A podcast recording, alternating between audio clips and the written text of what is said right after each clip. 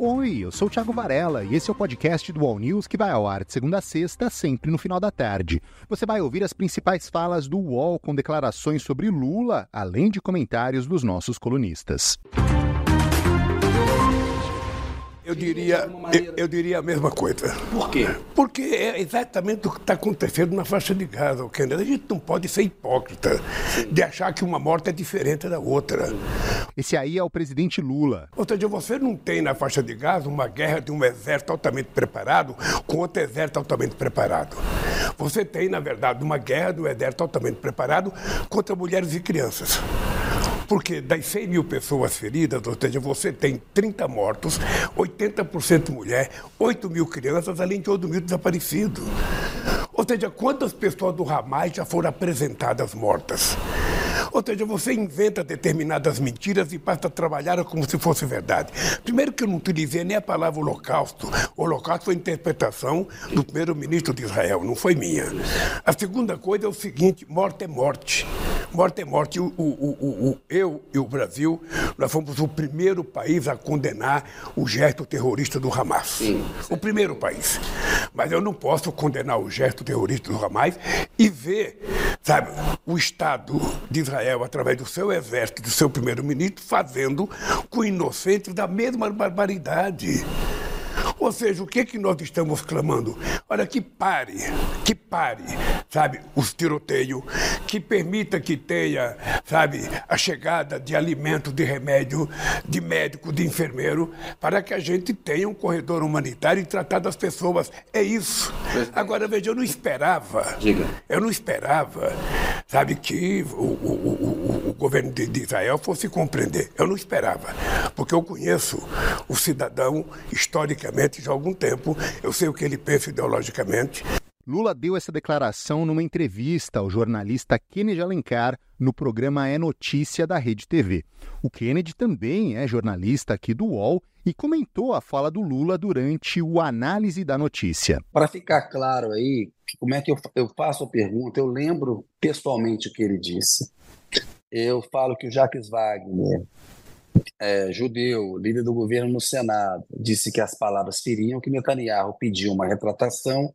E eu pergunto: se o senhor voltasse no tempo, o senhor tem algum reparo, né, diria de alguma maneira? Por uma questão técnica, não foi possível colocar a minha parte, que são três câmeras filmando. A gente entrou na resposta direta dele. E aí ele fala: eu diria a mesma coisa, e a gente ouviu ele falar até esse ponto que ele falou. Eu acrescentaria um, um, um pedacinho, Zé, que, que depois que ele fala que eu não esperava algo diferente do Netanyahu, só para a gente informar e depois a gente é, continuar, que eu pergunto assim, não é importante separar o Estado de Israel do povo judeu, no, no contexto de entidades judaicas que se manifestaram, tá lá na, na entrevista, ele fala, eu separo, eu separo. Não é só um lado que tem dor, todo mundo tem dor. Primeiro, que eu separo bem, sou o primeiro presidente da República a visitar o Estado de Israel quando ninguém visitava, e fui visitar Israel. Primeiro presidente brasileiro a visitar. Fiz muitas reuniões com o povo judeu, muitas reuniões. Eu visitei kibbutz, fiz reuniões com pessoas que tinham família sequestrada agora. Eu nunca misturo o povo com o governo. Eu nunca misturo a atitude do povo com a atitude de um governante. Nunca misturo. Aí ele fala: quero dizer em alto e bom som o seguinte: o primeiro-ministro de Israel está praticando genocídio contra mulheres e crianças. Esse é o dado histórico. Ah, o jornalista Jamil Chad, também do UOL, o chanceler palestino Riyad al-Maliki afirmou que o ato de Israel de declarar Lula persona não grata foi uma estupidez. O Jamil comentou essa fala aí do chanceler palestino. A entrevista que eu fiz ontem, que foi publicada hoje, com o chanceler palestino, é, o, o Al-Malik, é, Riyad Al-Malik. E antes que alguém diga, ele não é do Hamas, que eu já vi aí gente comentando, ah, você falou com alguém do Hamas. Não, eu falei, eu falei com alguém que obviamente é do governo da autoridade palestina, que inclusive é, vive uma ruptura com o Hamas há muito tempo, ou seja, não é não, é, não faz parte, mas assim que você fala, ah, eu falei com o chanceler palestino, aí já tem, obviamente, algumas pessoas que pulam e saltam alguma, algumas conclusões um pouco precipitadas, para dizer o mínimo. E o que ele diz? Ele diz que justamente decretar ou declarar é, Lula como uma pessoa não grata é uma estupidez. Isso, palavras dele e que o presidente Lula deveria se sentir orgulhoso de ser considerado como uma pessoa não grata por um, um governo, claro. E aí vamos fazer essa distinção. insisto em fazer essa distinção que o Léo já fez. Há uma diferença entre o governo eh, de Israel e o povo judaico, o povo, a, a, a população basicamente também de Israel. Agora, é, é o que ele falava. É, deveria ser considerado como um elogio vindo deste governo. Enfim, essa é a opinião do chanceler palestino. De volta agora a falar do ato bolsonarista do domingo na Paulista. Nessa mesma entrevista que concedeu ao Kennedy Alencar, o presidente Lula admitiu que a manifestação bolsonarista foi grande, mas que foi um ato em defesa do golpe. A gente ainda não tem o áudio do Lula, porque ele ainda vai ao ar pela Rede TV. Para o Leonardo Sakamoto, o PT está preocupado com a força do bolsonarismo nas eleições deste ano. Tem a questão eleitoral. Né? E isso acho que preocupa de verdade é, o PT e o, e, o, e, o, e o governo de uma maneira geral. Que é o seguinte, claro, eles não vão reconhecer publicamente, mas significa que a força do bolsonarismo eleitoral continua muito grande. Significa que nos locais onde o bolsonarismo raiz, principalmente, é muito forte, Bolsonaro e, e, e quem colar no Bolsonaro deve ter uma boa votação em 2024, nas eleições municipais de 2024 né? E esse é um ponto, né? O tanto um lado quanto o outro estão tentando eleger muitos prefeitos, muitos vereadores, para que em 2026 esses prefeitos e vereadores elejam ou reelejam deputados federais, elejam senadores, elejam governadores e por aí vai. Né, principalmente para o bolsonarismo, o Senado é importante, porque eles querem eleger uma bancada grande no Senado para influenciar no Supremo Tribunal Federal a partir de 2027. Né, sabendo que o Bolsonaro não estará eleito.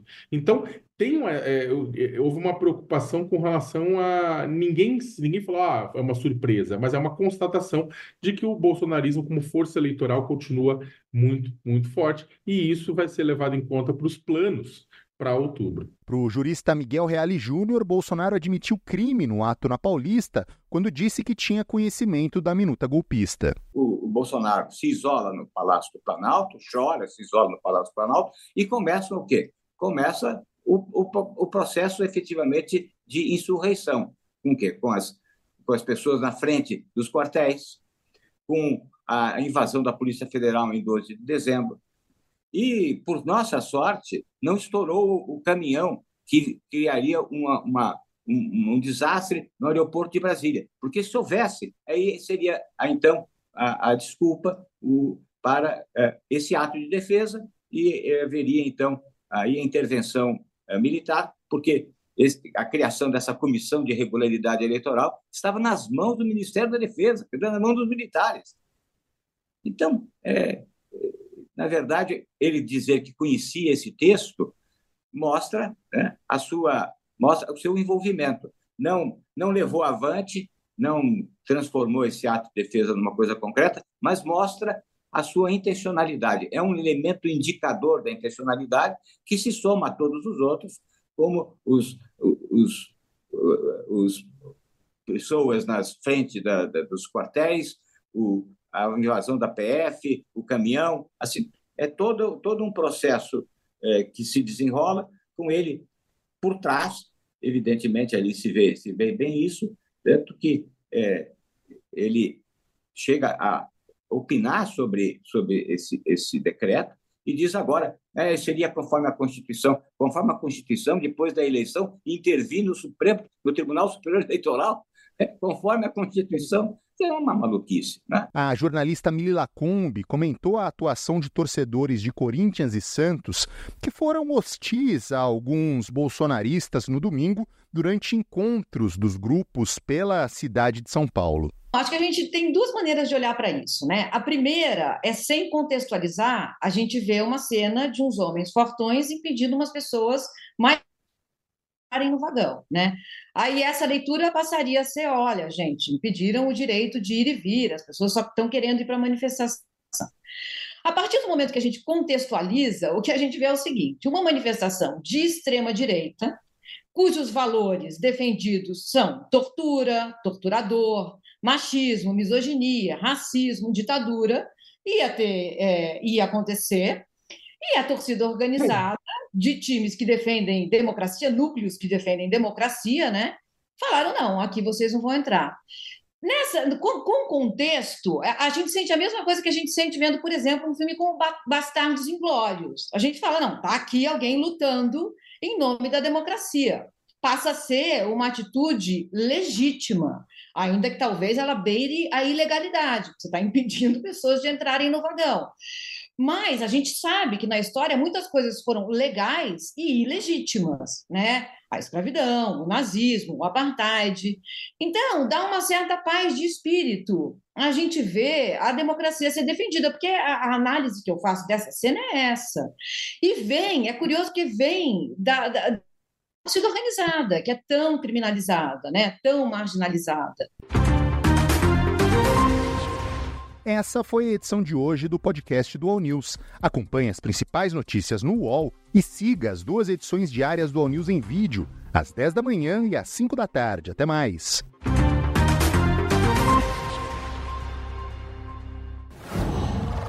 UOL.